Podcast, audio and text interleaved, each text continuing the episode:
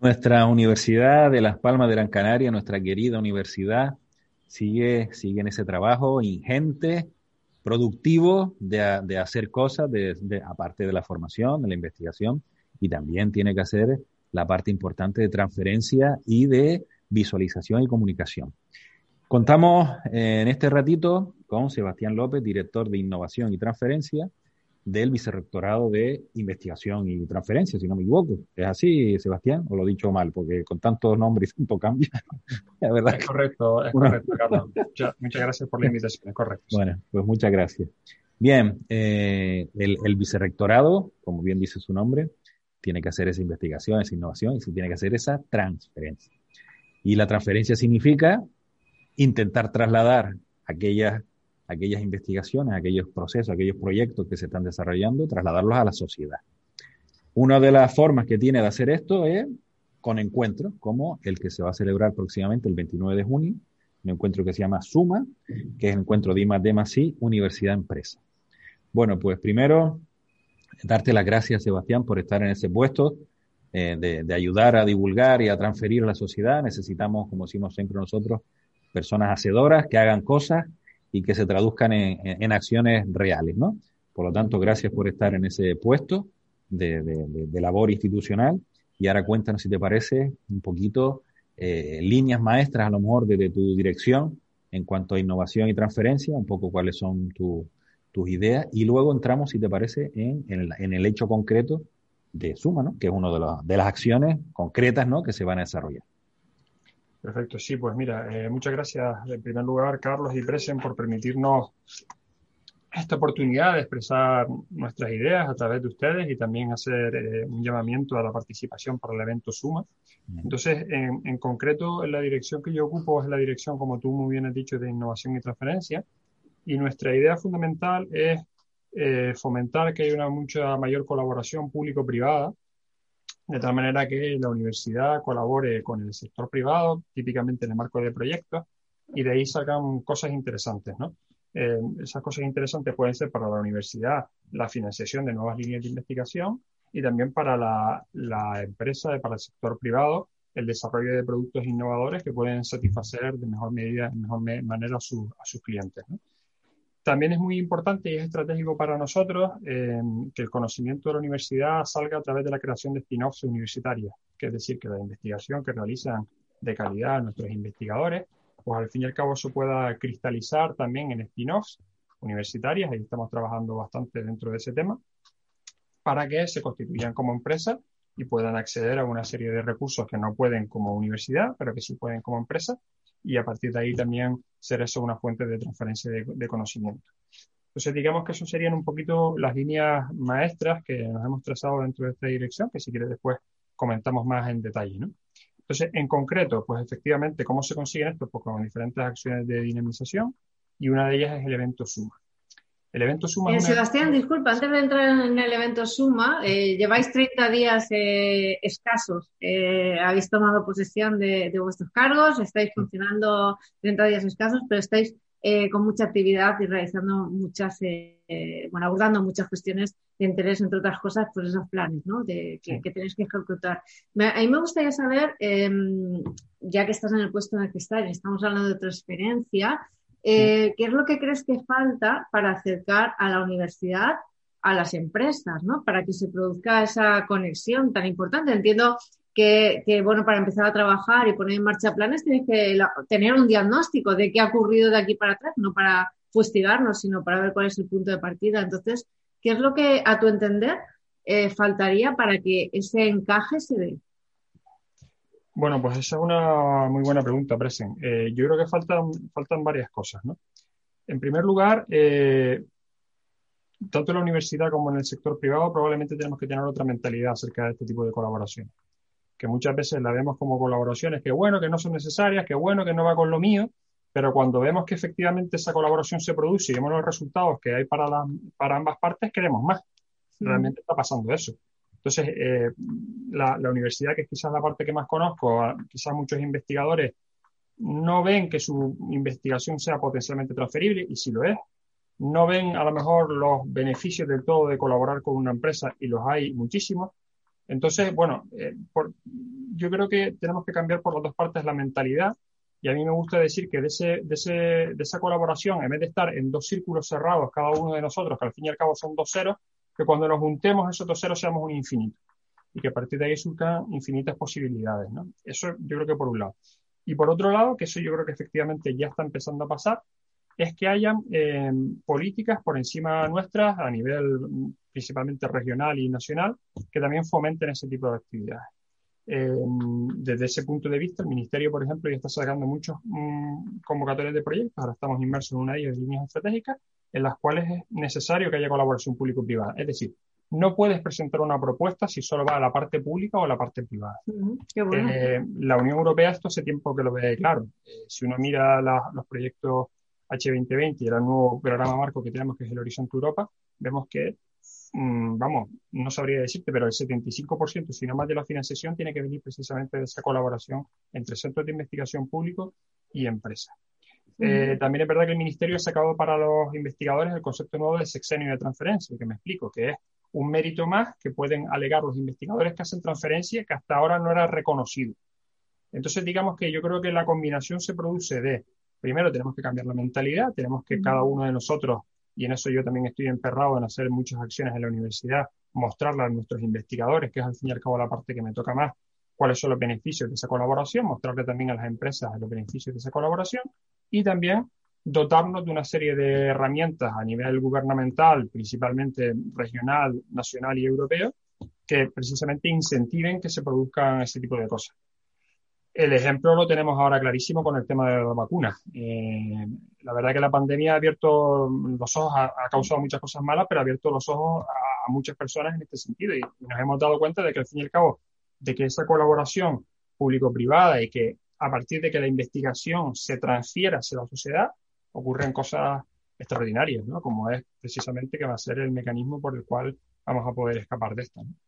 Estaba pensando con esto que dices de la vacuna, que creo que no ha habido nunca tanto científico a pie de calle, no hablando de PCRs, de tipo de, tipo de pruebas, de, un montón de cosas que, eh, bueno, nos sonaban a chino y que de repente lo hemos incorporado a nuestro vocabulario, ¿no? Y, y, que, bueno, pues de alguna manera lo asumimos con total normalidad, lo cual, efectivamente, y apoyando lo que dices, a pesar de que la pandemia ha traído muchísimos, tiene esa, cara negra, ¿no? oscura y negativa, también eh, ha traído, tenemos que aprovechar aquellas cuestiones que puedan ser una oportunidad y en este caso eh, este, este deseo de la sociedad por saber más ¿no? y por qué involucrarse es importante, ¿no? Ya se han convertido hasta en conversaciones de guagua, tú. Yo que cojo la guagua siempre, ya escuchas a la gente y dice, no, se hizo el PCR y entonces está pendiente y tal, ¿no? Ah, pues yo la vacuna, no, yo prefiero la de la de AstraZeneca porque no sé qué tal, y, tú escuchas aquello en la guagua, ¿no? Y, además, son mujeres, ¿no? Normalmente mujeres mayores, que las escuchas hablar con esa soltura, ¿no? De PCR, de no sé qué, de antígenos y tal, y dices tú, oye, pero esto qué ha pasado, ¿no? ¿Qué ha pasado? ha sido fundamental, yo, hay, dicen aquello que no hay mal que por bien no venga, ¿no? Ha sido fundamental para que la gente se, se conciencia de que al fin y al cabo es necesario financiar o tener un buen sistema eh, nacional de ciencia y que eso al fin y al cabo resuelve problemas y que, bueno, los, científicos y los investigadores estamos aquí para eso. Y seguro que si se produce otro tipo de desastre en el cual podemos apoyar desde el punto de vista de la ciencia, será todavía mejor. Yo pongo aquí también el ejemplo de que hablando con compañeros míos veterinarios me decían, nosotros llevamos no sé cuántos años trabajando con los coronavirus y nadie nos ha venido a preguntar. Entonces, realmente aquí se ha dado un primer paso, pero realmente yo creo que quedan muchos más pasos por dar para que esa transferencia sea efectiva y, realmente contribuya a resolver el problema que podemos tener todos en el día a día. Y además, como tú, bien dices, como tú bien dices, desde los, desde los dos lados de la mesa, ¿no? Por una parte, la propia universidad, los propios investigadores que sean conscientes de la importancia de la divulgación y de la transferencia, que, hay que investigar, que es su trabajo, pero también eso tiene, en la medida de la que su investigación lo permita, ¿no? Pues que eso se, traduzca y por otra parte las empresas que, que tienen que ser conscientes de que hay que innovar, de que hay que estar en la vanguardia de cada uno de su sector si no quiere salir centrifugado del mercado, ¿no? O sea que las dos partes se necesitan y las dos partes tienen que hacer ese esfuerzo, ¿no? Por supuesto, yo creo que las dos partes en ese sentido han abierto los ojos, ¿no? Y eh, en ese sentido nosotros estamos ya haciendo una serie de acciones desde el vicerrectorado, a pesar del poco tiempo que llevamos, precisamente para, para fomentar este tipo de acciones. tenemos un programa bastante fuerte que yo espero que vea la luz en breve para fomentar la creación de spin-offs universitarios. Ahí se, va a apostar muy fuerte desde la universidad. Y también se han abierto los ojos por parte del sector privado. En ese sentido, también esperamos en breve eh, poder presentarnos en el rectorado, pero ya te adelanto que hay muchas eh, empresas que directamente, empresas potentes a nivel regional, que directamente han venido a nosotros y que nos han dicho, queremos diversificar, nos hemos dado cuenta de que no podemos apostar única y exclusivamente por esto. Me interesa además iniciativas que las cuales pueda colaborar con la universidad, fíjate lo que te digo, que sean totalmente diferentes a lo que es mi mainstream, totalmente diferentes a lo que es mi modelo de negocio donde yo soy fuerte. Quiero saber de cosas en las que ahora mismo no soy nada fuerte.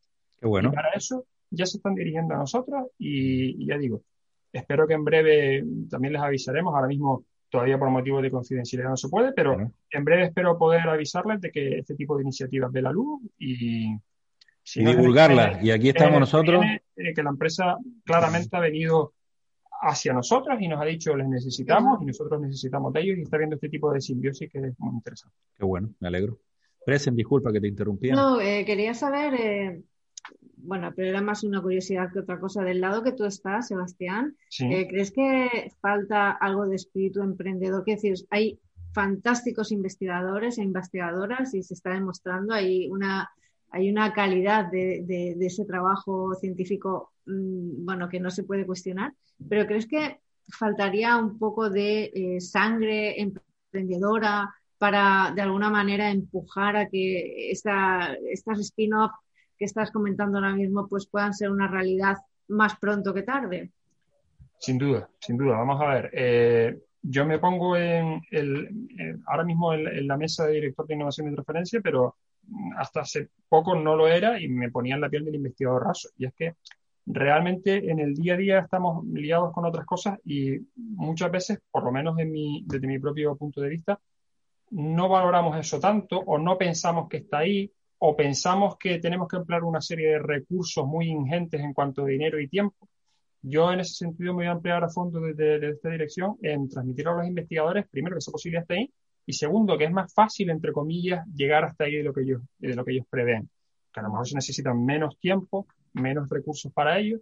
Y después, en ese sentido, también, Presen, eh, nosotros lo que vamos a hacer de esta, en esta dirección eh, y desde el vicerrectorado es centrar mucho el tiro en nuestros doctorandos y en nuestros doctores. Me explico. Yo, mmm, una de las ideas fundamentales que tenemos es que se entienda que las tesis no sirven ni muchísimo menos solo para aquel que se quiera quedar en la universidad. Y que muchas tesis que se están quedando en el cajón realmente tienen ahí un motor de innovación y de creación empresarial detrás muy fuerte.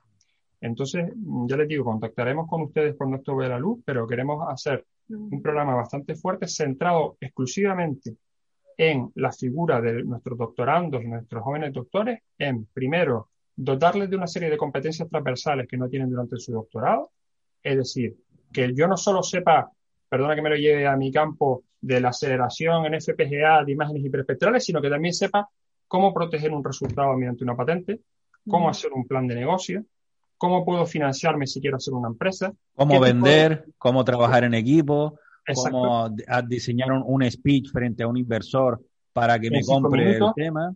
Exacto. Eh, eh, ¿Qué tipo de deducciones fiscales tengo mm. si creo una empresa? ¿Qué es eso de la zona especial canaria? Mm. ¿Qué es eso de otros muchísimos instrumentos? De tal manera que, oye, cuando yo desde tu tesis yo te voy haciendo un acompañamiento formativo de calidad en ese tipo de temas, yo lo que, lo que pretendo es despertar muchas mentes y de, abrir muchos ojos y decir, oye, esto yo no lo sabía, yo voy a caminar dentro de mi tesis, pero si mi tesis la voy enfocando por ahí, después, esto lo hemos hecho con un programa por fase, después puedo tener una segunda fase de que puedo estar mentorizado y crear mi spin-off y acceder a una serie de ayudas, etcétera, etcétera. Es decir, estamos cristalizando eso, pero digamos que la estrategia es centrar mucho el tiro en la figura de, de nuestros doctorandos y doctores, los cuales, eh, como sabes, pues fuera de nuestras fronteras es una figura muy apreciada, mm. pero aquí no tanto. Y entonces creemos que ellos pueden ser, si se les da la formación adecuada, pueden ver que esa tesis doctoral es muy válida para ellos poder crear su propia iniciativa empresarial o para encajarse en iniciativas empresariales a partir de, su, de los resultados de su tesis. Nos encanta. Nosotros siempre decimos que, y sobre todo Carlos, siempre en las formaciones decimos que no solamente tienes que saber, ¿no? sino que tienes que querer. Entonces,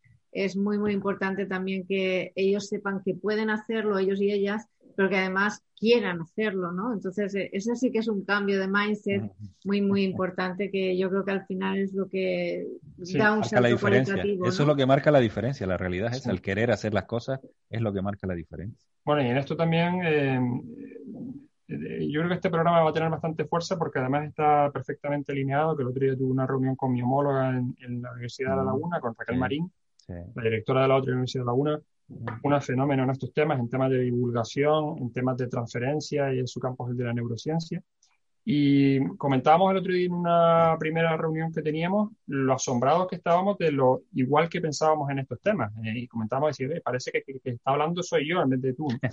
Entonces, bueno, de esa fuerza también de estar en esa perfecta sintonía con la Universidad de, de La Laguna, pues estamos haciendo fuerza para que esto al fin y al cabo cale en Canarias, que es lo que nos, que nos interesa. Este qué bueno, qué bueno. Pues vamos a Suma, Sebastián. Vamos a Suma y vamos a contarle a todos nuestros oyentes qué es Suma, qué implica que se celebre este evento y qué se pretende conseguir con él. Estupendo. Mira, pues Suma es un evento que va a ser 100% online y 100% gratuito, que va a tener lugar el 29 de junio, en el cual eh, la idea es clara. Es decir, lo que vamos a hacer es mostrarle al sector privado, y ahora definiré un, poquito mejor qué, entendemos por eso, mostrarle al sector privado y también a otras administraciones públicas qué investigación de calidad realizamos en nuestra universidad, pero con nombre y apellidos. Y nombre y apellidos es con capacidad de ser o con potencial de ser transferida a ese sector privado o a otras administraciones. Es decir, no estamos centrándonos en este evento, que también, por supuesto, tiene una relevancia fundamental dentro de una universidad, la investigación básica, que, en este evento va de otro tipo de investigación que puede ser transferida. Entonces, ¿qué estamos haciendo dentro de este evento Suma? En primer lugar, nos estamos eh, reuniendo con nuestros investigadores. Ya tenemos un conjunto de cerca de 30 propuestas, en las cuales estamos trabajando mucho con ellos para algo que comentaba antes también Carlos, para esa investigación poder ponerla en un formato, en un lenguaje que, digamos que una persona no experta en ese tema pueda entender desde una empresa privada. ¿Vale? Eso sería una primera fase. Una segunda fase, vamos a contactar con muchísimas empresas que eh, lo interesante en este evento Suma es que al ser online podemos acceder no solo a empresas locales, regionales, sino también a nivel nacional. En ese sentido vamos a invitar a muchísimas empresas para que ellos nos muestren qué necesitan ellos. Esa segunda fase vamos a hacer un trabajo con ellos en el que nos digan, oye, yo estoy interesado en participar y, por ejemplo, me interesan estos retos dentro de la economía azul, por ejemplo, supongamos, o cualquier otro problema que yo tenga identificado. Entonces, una vez que yo tengo lo que pueden ofrecer los investigadores por un lado y lo que necesitan las empresas por el otro, vamos a hacer un matching de tal manera que en el evento Suma vamos a hacer sesiones muy específicas. En ese evento Suma vamos a hacer sesiones en las cuales nuestros investigadores podrán comentar a empresas que ya han mostrado un potencial interés en esos temas qué es lo que trabajan y después podremos tener sesiones virtuales de networking posterior. ¿Vale? De tal manera que se pueden hablar de, oye, vamos a ver cómo cristalizamos esto después, si vamos a un tipo de subvención del CDETI, etcétera, etcétera. Eh, también dentro del sector privado vamos a invitar a muchísimos que ya han confirmado su presencia, a muchísimos fondos de inversión.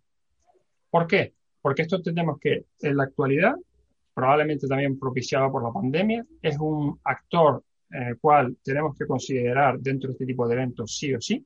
Cada vez hay más eh, iniciativas de tipo venture capital y cosas de este estilo, en el cual son fondos que tienen un determinado dinero para eh, invertir en algo que consideran innovador, algo que consideran que diversifica y en principio sin una temática cerrada. Con lo cual ellos van a estar eh, escuchando las propuestas de nuestros investigadores y a partir de ahí eh, podemos, podemos caminar bastante. Entonces, ese es el espíritu del evento Suma y a mí también me gustaría, me gustaría comentar que para, para el acto inaugural hemos eh, invitado a, muchas personas de diferentes ámbitos, pero que ya tenemos confirmada la presencia para, bueno, para hablar un poco de la relevancia del evento de la secretaria de Estado del Ministerio a nivel de Innovación, eh, Teresa Riesgo, una persona experta en este tema que además ocupa el cargo de presidenta del CDE. Entonces ella va a estar en la, en la inauguración de, del evento y al fin y al cabo esperamos que, con todo este tipo de iniciativas pues podamos de alguna manera contactar con el mayor número de empresas posibles y que al fin y al cabo nuestra investigación de calidad que se hace con esos apellidos de con potencial de transferencia eh, sea bien recibida por las empresas y a partir de ahí puedan surgir muchas oportunidades. ¿Cuáles son las oportunidades? Oye, vamos a un CDT juntos, vamos a un líneas estratégicas juntos, vamos a un Horizonte Europa juntos con estos y además yo conozco a alguien en la DTU en Dinamarca que también toca estos temas y a partir de ahí que se produzcan ese tipo de, sinergias. Entonces tenemos, Sebastián, por un lado los eh, investigadores, investigadoras, por otro lado las empresas. En suma de 2019, si no me equivoco mucho, hubo ponencias, que no sé si este es el formato para este año, también ponencias, eh, ponencias de empresas y ponencias de investigadores. Y también hubo la posibilidad de que hubiera asistentes. Entonces, eh, ¿cómo está planteado este año? El, bueno, pues está, ¿hay posibilidad de, de asistentes fuera de, empresas y de investigadores, investigadoras o, cómo se plantea la cuestión? Pues muy buena pregunta también. Es exacta, prácticamente igual que la del 2019, pero en vez de ser presencial, que también tiene su ventaja, eh, lo vamos a hacer online por todo este tema, ¿no? Entonces, bueno, con el, con el online perdemos ese tema del contacto directo, pero tenemos una ventaja desde mi punto de vista fundamental, y que es que vamos más allá de nuestras fronteras. Al fin y al cabo, decirle a una persona de Madrid que viniera a un evento suma presencial, pues era más costoso. Sin embargo, ahora decirle a una persona en el País Vasco, mm, una de las comunidades autónomas que mayor innovación hace, que esté atento porque va a haber una sesión sobre energías renovables, pues va a tener que conectarse una horita y a partir de ahí va a tener toda la información. Entonces, digamos que cada, cada formato tiene sus ventajas y sus inconvenientes. Mm. Y por supuesto que sí, que va a estar abierto a todo el que se quiera, a todo el que se quiera conectar, tanto desde el sector público como desde el sector privado, como un oyente cualquiera que pueda quiera conectarse porque por lo que sea le interesa un tema en concreto. Para concretar un poquito, Sebastián, eh, imagínate que yo me inscribo, tengo una empresa, me inscribo al Suma, mm, ¿qué voy a ver? O sea, ¿cómo va a ser mi interacción? ¿Va a ser eh, de escuchar o voy a participar? ¿Va a haber, no sé, mesas de debate o con lo que tú decías antes de ese networking?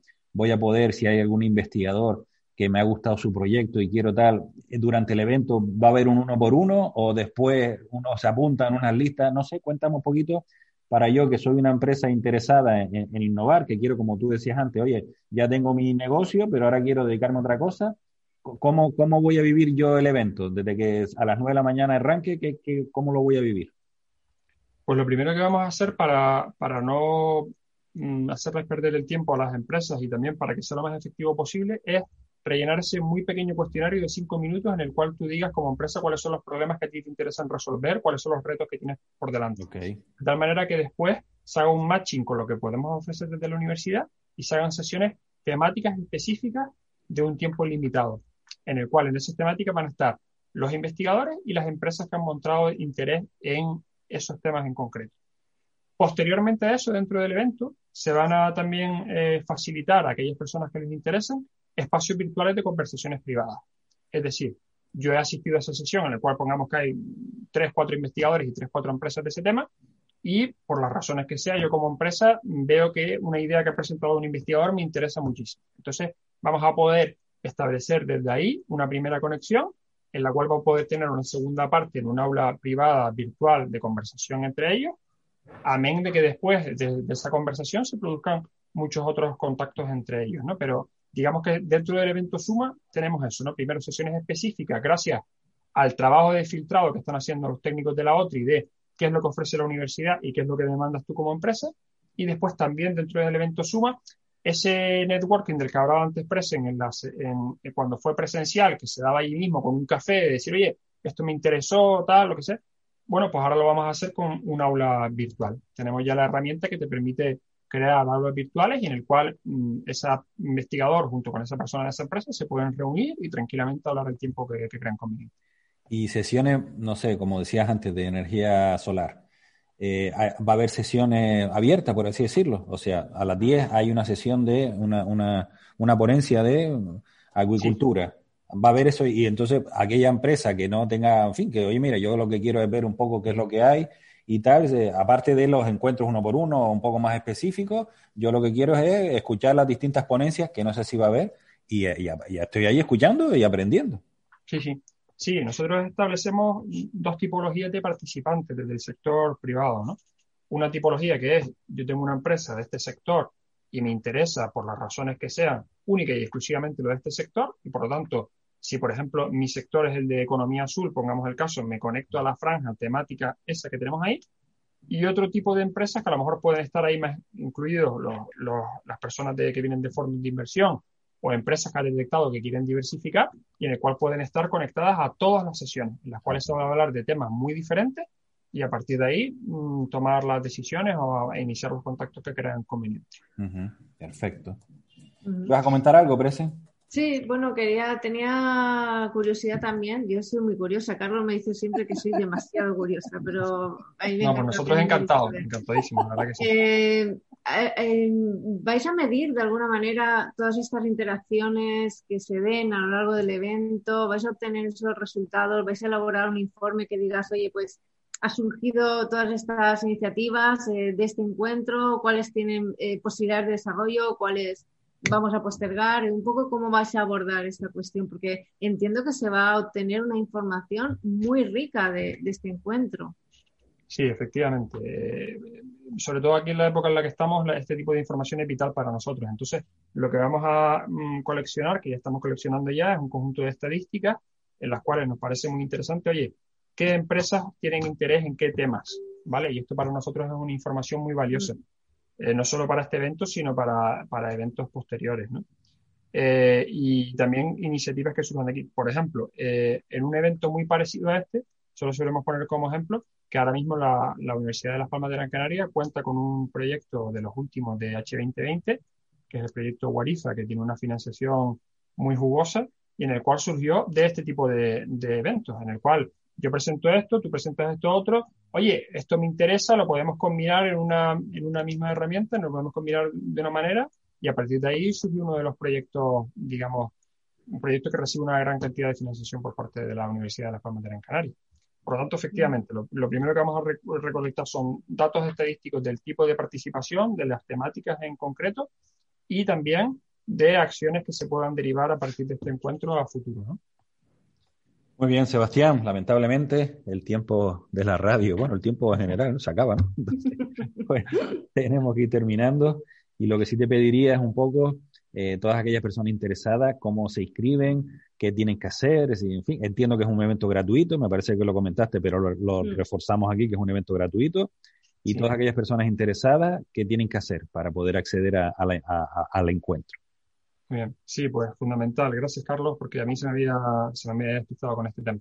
Muy sencillo. Toda la información la tienen en una página muy sencilla que es www.suma.ulpgc.es. Okay. Ahí tienen toda la información de cómo. O sea, repetimos, repetimos, Sebastián. Sí, www.suma.ulpgc.es. Ok. Además, en redes sociales, principalmente en Facebook y en LinkedIn, estamos haciendo ahí una campaña de publicidad sobre el tema. Sobre, buscan en cualquiera de esas redes Encuentro Suma y pueden suscribirse a las noticias que vamos a sacar a partir de ahí que están dentro de, esa, dentro de esas redes sociales. ¿no? Entonces, en esa página web y a través de esas redes sociales tienen toda la información de cómo participar y en cualquier caso, eh, al igual que, me pongo a disposición de ustedes, que lo saben desde el primer momento, también a disposición de los oyentes que quieran tener más información, pueden contactar conmigo a través de mi correo electrónico, que si quieren también lo digo aquí, que es d. punto de dirección, d. innovación, arroba ulpgc.es. De punto innovación arroba ulpgc.es. Eh, Genial. Pues, yo doy fe que es muy fácil conectar con y encontrar el evento, porque metes en Google Suma Universidad de de Gran Canaria y enseguida te, lleva a esta página. O sea que comprobadísimo y súper efectivo. ¿Mm? Pues Sebastián, Sebastián López, el director de Innovación y Transferencia de la Universidad de Las Palmas de Gran Canaria, muchísimas gracias por toda esa labor que están haciendo. Enhorabuena, porque este tipo de eventos realmente los necesitamos, porque aquí toda, todo ese trabajo que se hace también hay que revertirlo en la sociedad y si encima los proyectos se terminan desarrollando en Canarias, pues mejor que mejor, porque así se genera riqueza, empleo y mejoramos la sociedad. O sea que muchísimas gracias. Para adelante, que decimos aquí. Y nada, y cualquier novedad, cualquier cosita que consideres interesante compartir con nuestros oyentes, ya sabes, micrófonos abiertos y un placer escucharte porque siempre aprendemos cosas cosas nuevas, que es lo que nos gusta a nosotros. Nos gusta, a nosotros nos gusta aprender, aprender y avanzar. Muchas gracias, Sebastián. Pues muchísimas gracias. a ustedes. Te adelanto que no será la última vez que hablemos, que hay muchísimas ideas que espero que cristalicen en breve Genial. Y, y, los, y sus oyentes serán los primeros en saberlo. Eh, y nada, ya te digo, muchísimas gracias y me tienen a su disposición. Muchas gracias.